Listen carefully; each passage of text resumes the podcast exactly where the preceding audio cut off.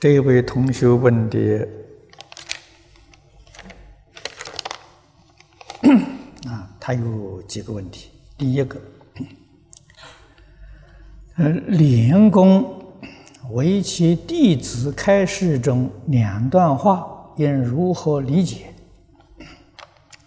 一是念佛时不分别，临终啊更不能分别。但自妄心同于法界，就是佛界，啊，就是佛界隐，啊，就是了。说弟子理解念佛时不分别，善恶境界一开不分别，不动心。但临终时，如见佛界隐时，亦不分别，能忘心很难。多有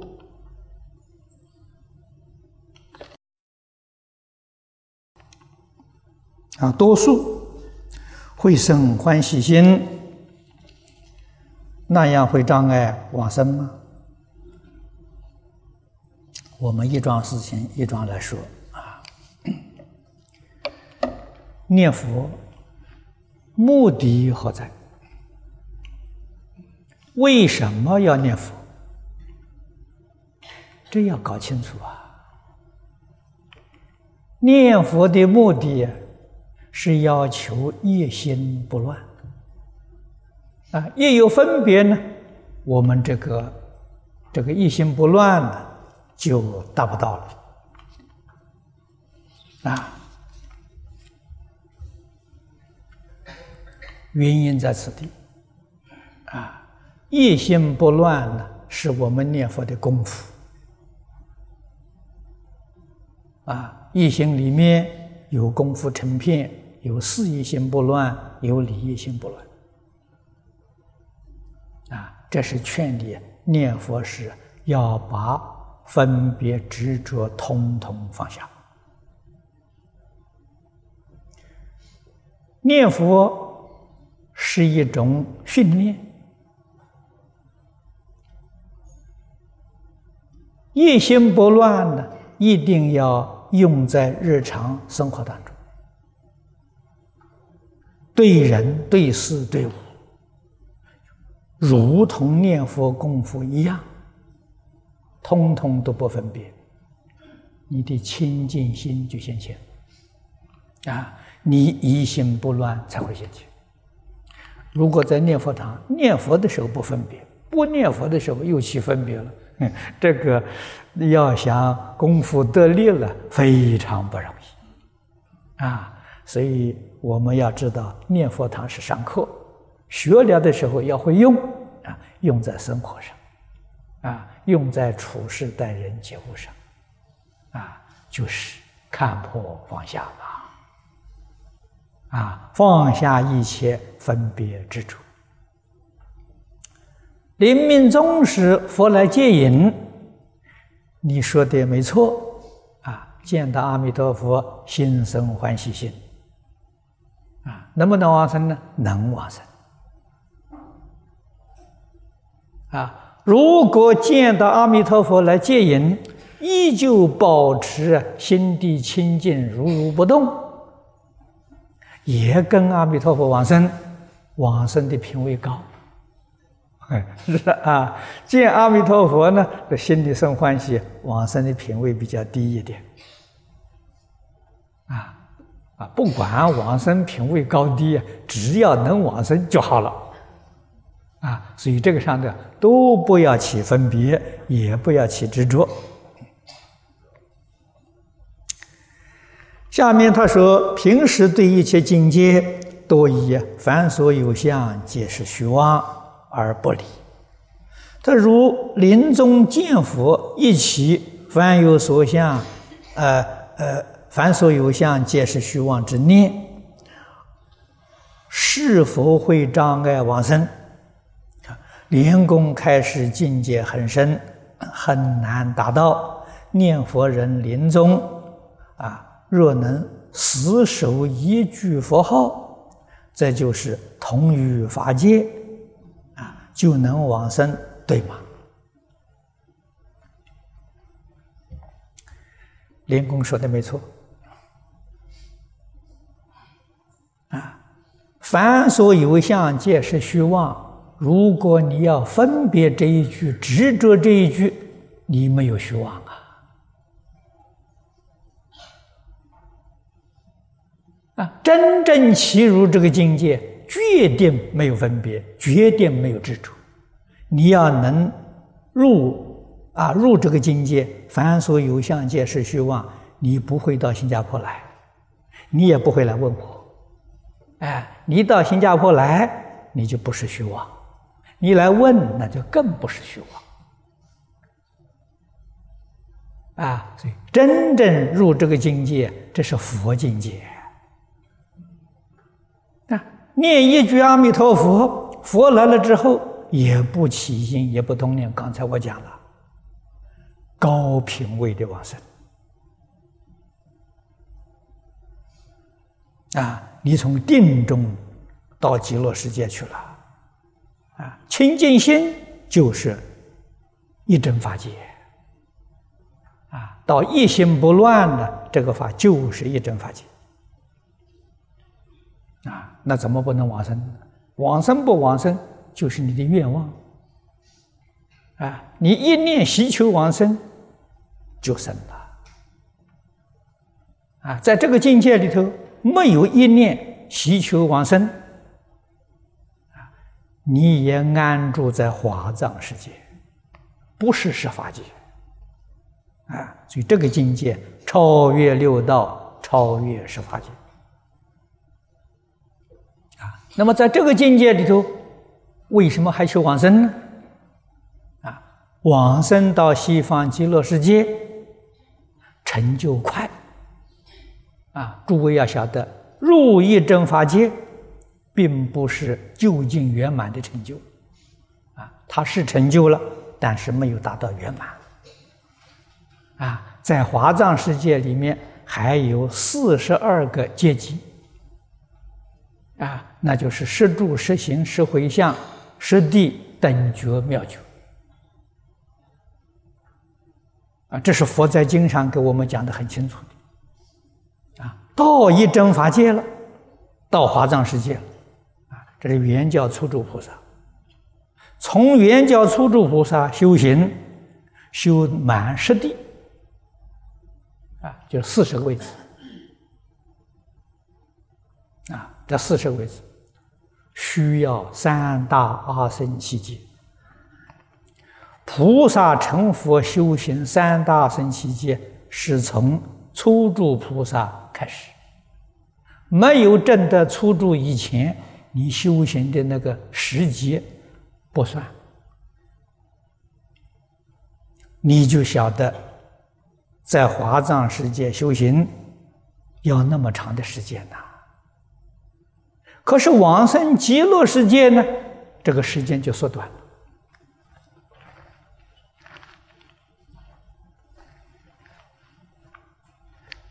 啊，这是不思议的境界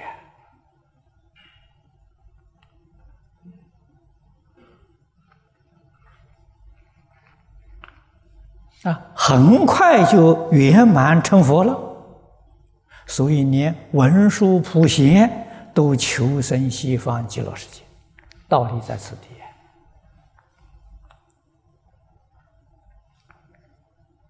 啊，华藏世界是不是极乐世界呢？是的，极乐世界也是华藏世界。啊，但是虽然在同一个境界里，确实是两种不同的修学环境。啊，一个快速，一个是缓慢。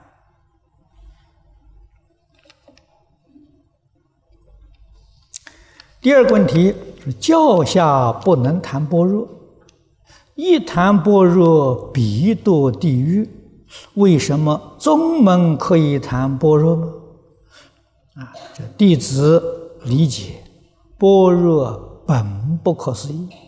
佛说般若二十二年，也只是应心于量的方便而说，佛也实无说。这教下不谈般若，也是方便说，非真般若。若说是在说真般若，就是谤法，当然要堕地狱，对吗？啊，请开始。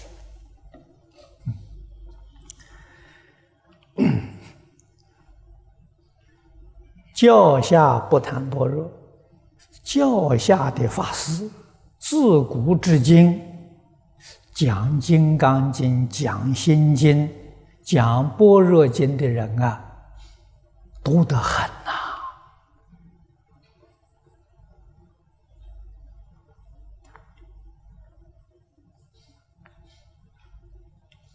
这是事实。啊，为什么古大德有这些说法呢？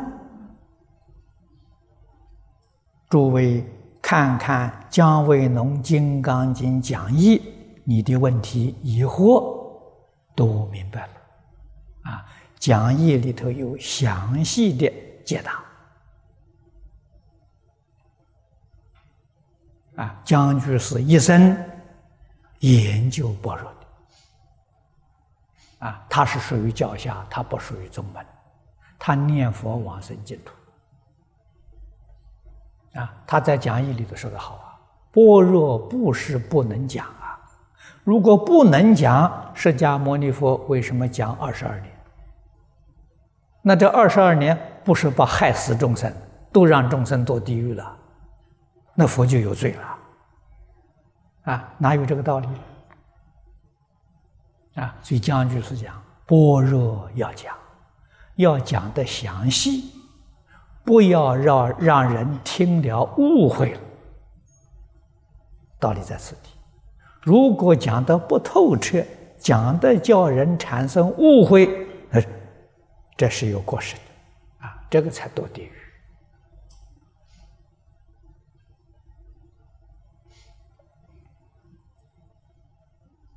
江居士讲的这个有道理呀，他一生专攻般若，啊，民国以来有两位大居士，啊，专门在般若上下功夫，啊，姜维农居士在《金刚经》用了四十年的时间一门深入啊，这是我们最好的模范。啊，一生就搞一部经，啊，还有一个周芷安居士，也是一生专攻般若心经，啊，也用了四十年的时间。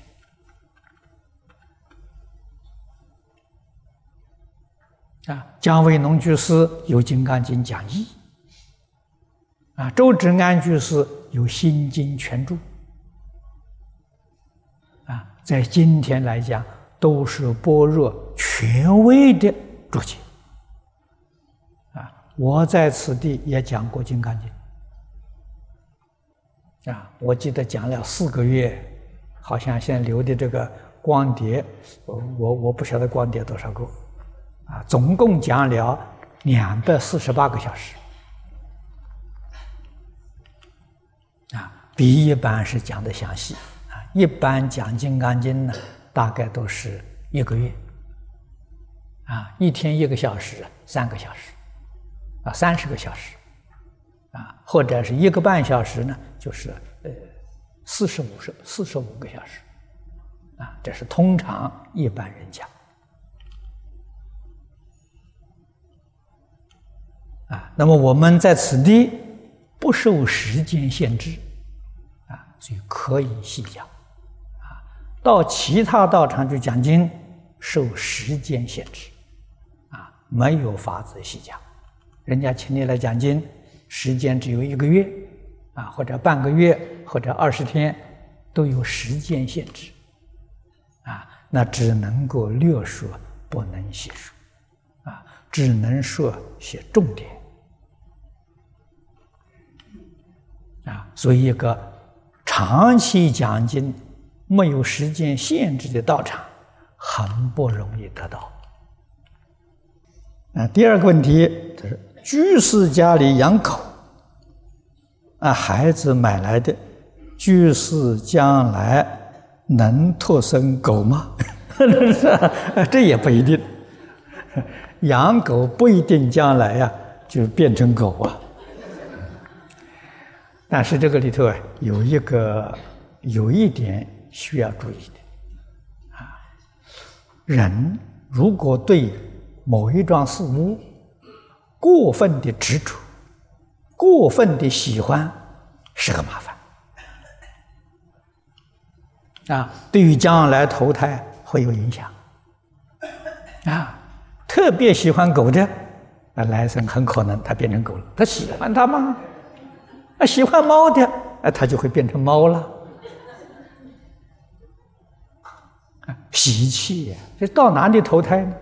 投胎是为什么去的呢？啊，都是自己那个妄想分别执着在主宰的。啊，所以佛教给我们呢，对于一切事物要看破，要放下。啊我们才能够自在，啊！过分的执着，喜欢花的，死了以后做花神；喜欢树的，死了以后做树神。啊，物以类聚，人以群分嘛。啊，他都为什么都是他爱好啊？喜欢呢？人为什么会做鬼呢？啊，鬼贪爱，啊，贪心重，吝啬。坚定心重，啊，自自然然就到那一道去了，不是阎王把你判里去，不是自己往那边去钻的，投胎是这么回事情，啊，所以有很多啊出家人，啊，家舍掉了，哎，非常喜欢佛像，把佛像收藏了啊，当宝贝。啊，当古玩、古董啊！啊，我曾经看到有一位法师收藏很多佛像，很都是古代的，真的是古董。啊，我们去去拜访的时候啊，拿几尊来给我们看看。哦，这是明朝的，这是宋朝的。啊，我看了笑笑，麻烦呐！将来死了以后怎么办呢？这个佛像里头啊，有小虫啊，啊，大的佛像啊，那个佛像里面是空的，老鼠在续窝啊，将来投胎会跑到这些去，连书都不能喜欢呐，过分喜欢书，宝贝书，将来就会做书里的蛀虫啊。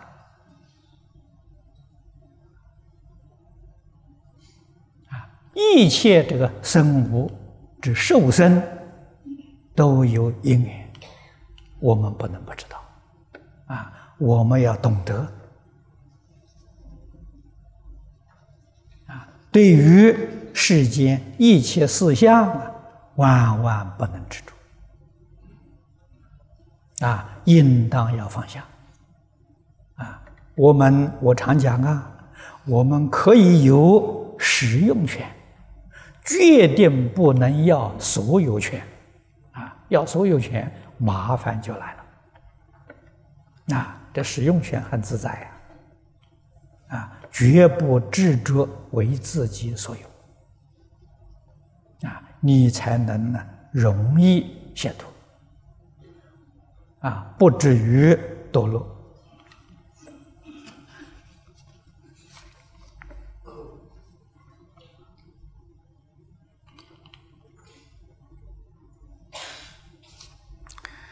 这位同学，他说：“请问师傅，弟子可以向啊，可以问几句话吗？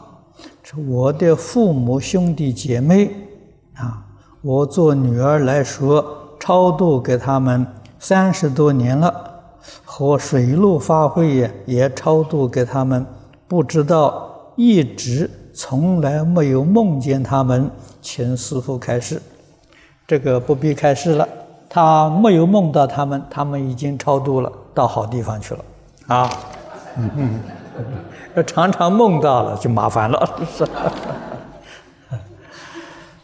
这一位同学问的是：我们吃素可以帮别人买鸡鸭鱼肉吗？啊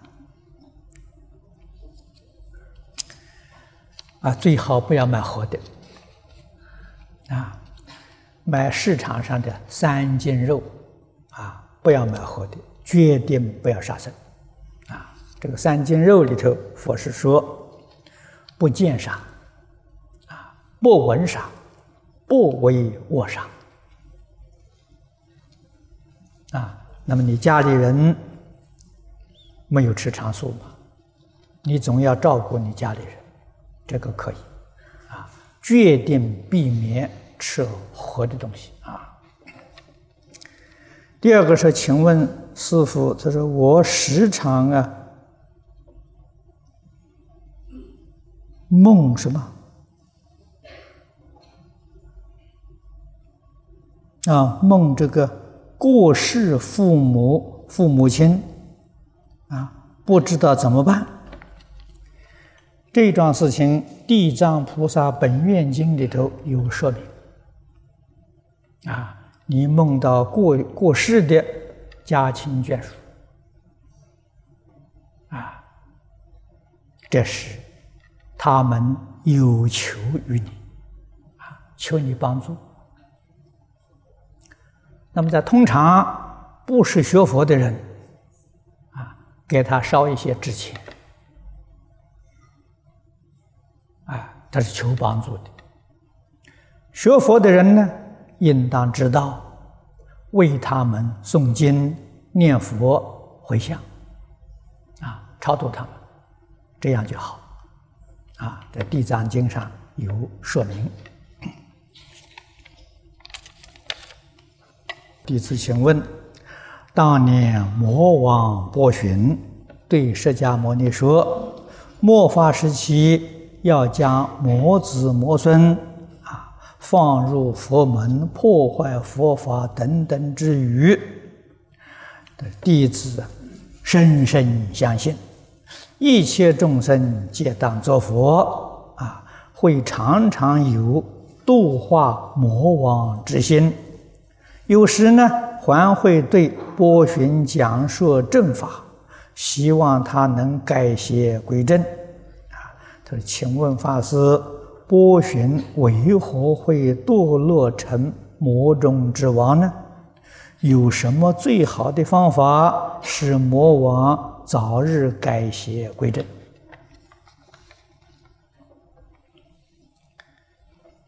方法有啊，不是没有啊。完全在自己的修行，一念正，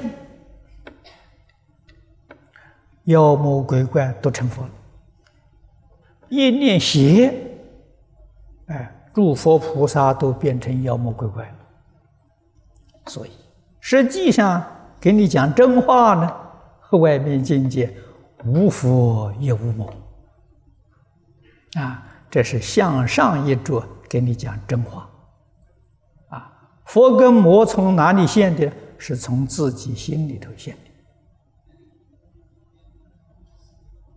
啊，魔王是我们妄想分别执着变现出来的呀，啊，我们自己能改邪归正，魔也来护法。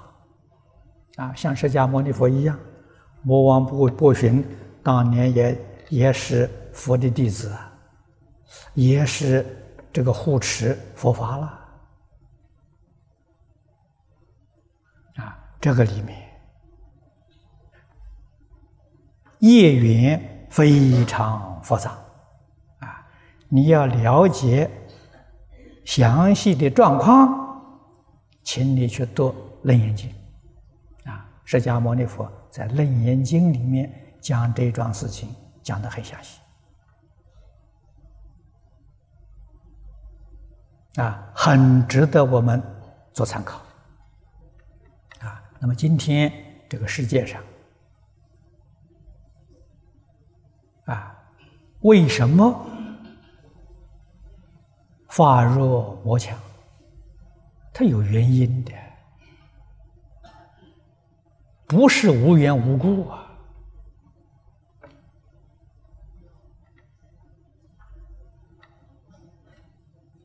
原因很多，原因很复杂，最重要的一个因素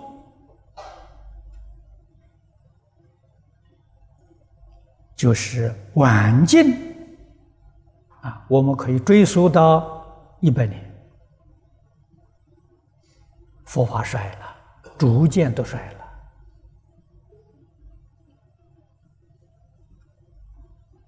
讲经说法的人少了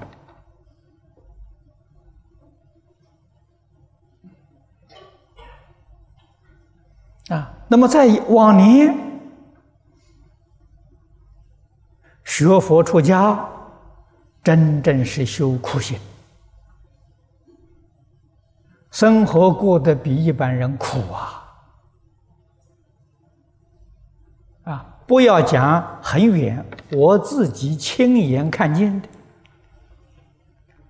我初学佛的时候在台湾，我也去看过许许多多道场，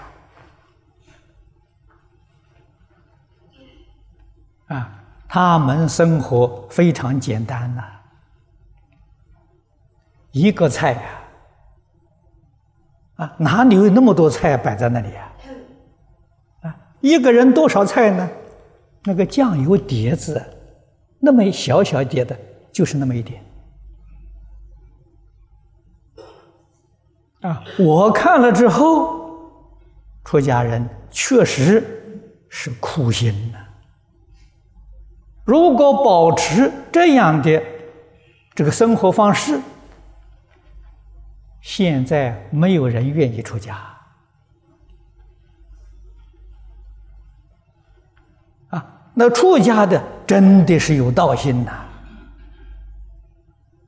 现在这个寺院里面生活太富裕了，钱太多了，妖魔鬼怪一看这有利可图，啊，都来出家了。他出家干什么？他不是来修道的，他是来享福的。啊，他觉得说寺庙赚钱容易，又不纳税。啊，真的比哪个行业都好，干哪一个行业赚钱都很辛苦啊，都要向别人低头啊。这个行业头量的高高的，别人跪着把钱送过来，都来了，哪些人来了？妖魔鬼怪来了，没有道心的，所以你要晓得魔怎么能够破坏佛法。我们自己佛门里不能坚持这个呃祖师大德的这个传统教诲，所以才招惹这么多人进来啊！啊，真正修苦行的，谁愿意到我们这儿来？请他到我们这吃一餐饭，他都觉得难受啊，他还会来吗？啊，一定要懂这个道理。啊，这个黄老居士，啊，黄金辉，他是新加坡前任的总统，啊，到这来参观，啊，中午我们在二楼一起吃饭，他看到了，哎呀，你们十几二十个菜呀，他说我每一餐吃饭才五个菜呀，你想想看。啊！现在我们是多大的福报，超过释迦牟尼佛太多太多了。啊！释迦牟尼佛当年托钵，啊，每一家给一点点呐。啊，托钵只可以托七家了，七家托不到，要回去忏悔。啊，今天为什么没有供养？啊，自己修的不好，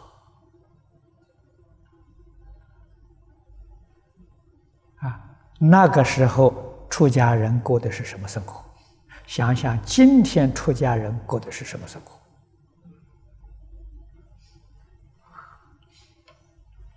啊从前出家人 发的是什么心？现在出家人又是发的什么心？我们从这个地方仔细去观察啊魔来扰乱的原因就不难明了了。这一位也是 从中国来的居士，啊，他说有一位居士学佛非常虔诚，但是自己是一位军人，每一天从事的工作是研究作战方案、制造武器。为此很困扰，请法师慈悲开始。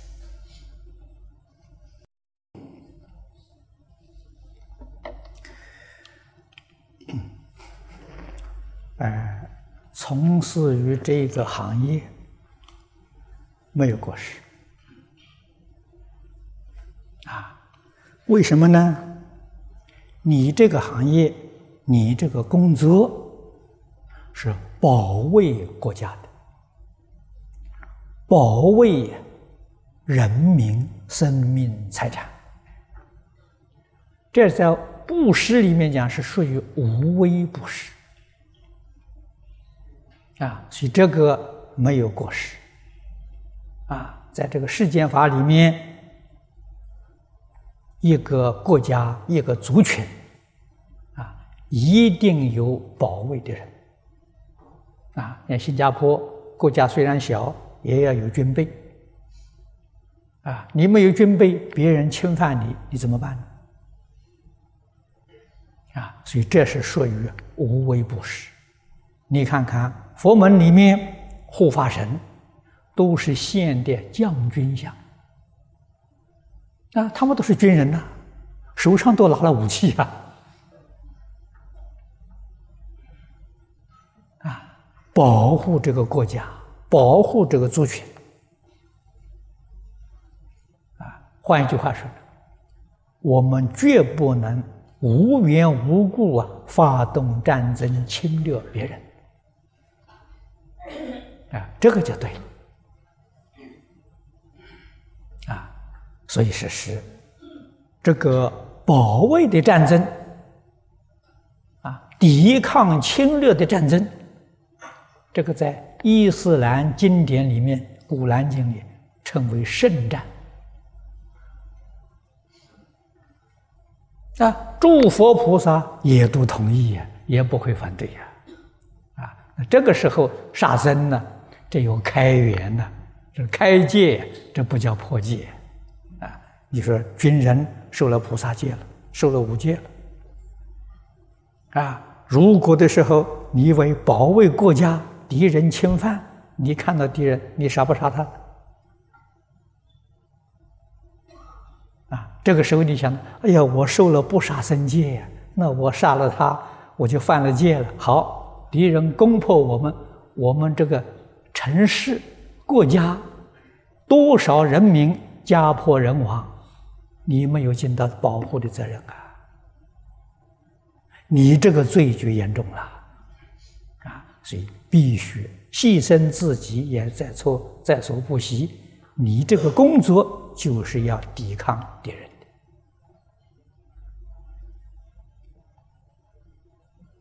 的啊！佛法通情达理，不是不讲道理的啊！你这个行业保卫国家国土啊，这些这些工作都是应当要做。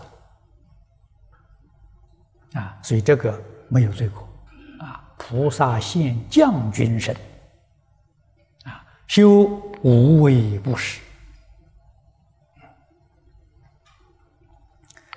下面一个问题，他说一些居士自己学佛很虔诚，但自己的一些亲属啊做法轮功，因此很着急担忧，请问法师怎样开导他们才能收到？好的效果。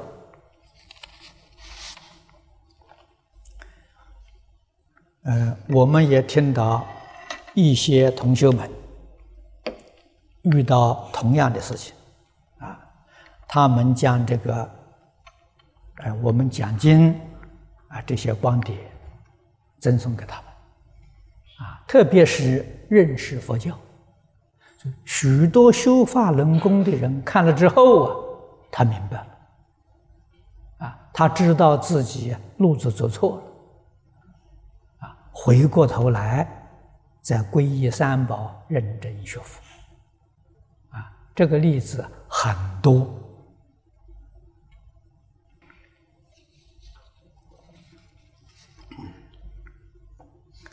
这是中国同学们问的，啊，他说我有一个同修，未学佛法前，约在八五年到八六年期间，有一个梦境，啊，他过去的公公告诉他说，啊，我在这已经三年了，这回要走了，啊，他问公公上哪里去？他公公回答说：“啊，他说老二什么那去，还要带走一个人。啊，同修问公公要带走谁？啊，这个时候梦境就没有了。同修担心呢，带走他的先生。啊，因为在家排行啊，老大。”老二就是第二的简称，不知怎么办啊？梦不久，约八六年十一月，啊，二十岁的女儿突然死去，他疑惑不解。这位同修九三年左右，很幸运遇到佛法，开始认识佛教，并皈依三宝，啊，九这个呃九六年。才跟他先生说：“啊，他爸爸，呃，走，爸爸，爸子走就走，还带走一个人，啊，指他的女儿，啊，把他的女儿带走了。他梦境后不久呢，就死去了，啊，这个事，就跟他先生，啊，说。”再没有跟别人说过。后来这位同学先生的二弟也看了一些佛法的书啊。九八年，二弟告诉他，他大哥啊，他家了八六年要了一个小黑猫，说十二年来这个小黑猫啊一直与二弟很好啊。他说二弟有一天抱着小黑猫啊。啊，问道：“啊，他说黑子，你前世是谁？”突然呢，在他脑子里显示出一个人人像走来，是他的父亲。啊，二弟并不知道他的嫂子的梦境。啊，他大哥听了此话，没有再说什么。他爱人与他二弟说的这个事情。就他一个人知道，后来在法源寺、九华山、啊广州寺啊，做了三次超度啊，九九年到两千年，黑猫啊自然失踪，再没有回家了。请问此黑猫是否他公公转世，能否被超度离开卧道？这是第一个问题，问的这么长，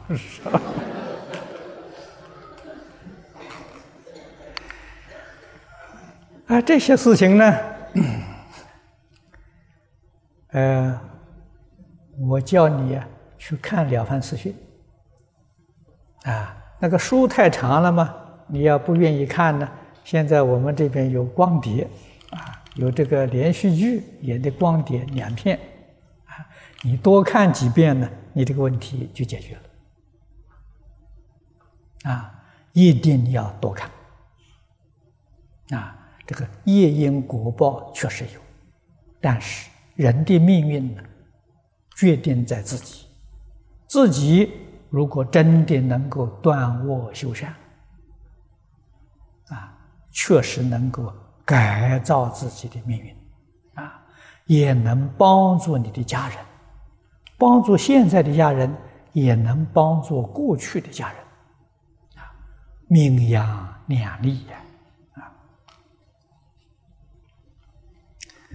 第二个问题，他说一位同修啊，身体不好，多病，啊，得遇佛法后，信闻持名念佛求生，啊，西方极乐世界，啊，病重住院。临终前坚持要回家念佛求生。啊，极乐停止治疗，一心念佛，并由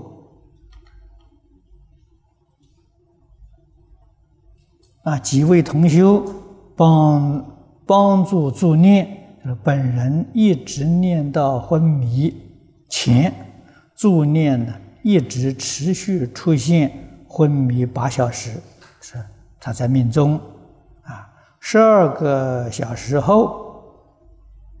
啊，沐浴更衣，身体柔软，啊，命中二十小时，啊，送太平间，说继续助念三天三夜后火化，啊，火化后次日凌晨两点多钟，家人突然，呃，醒来，啊，发现物质内外浮动红光，啊，持续二十多秒钟消失。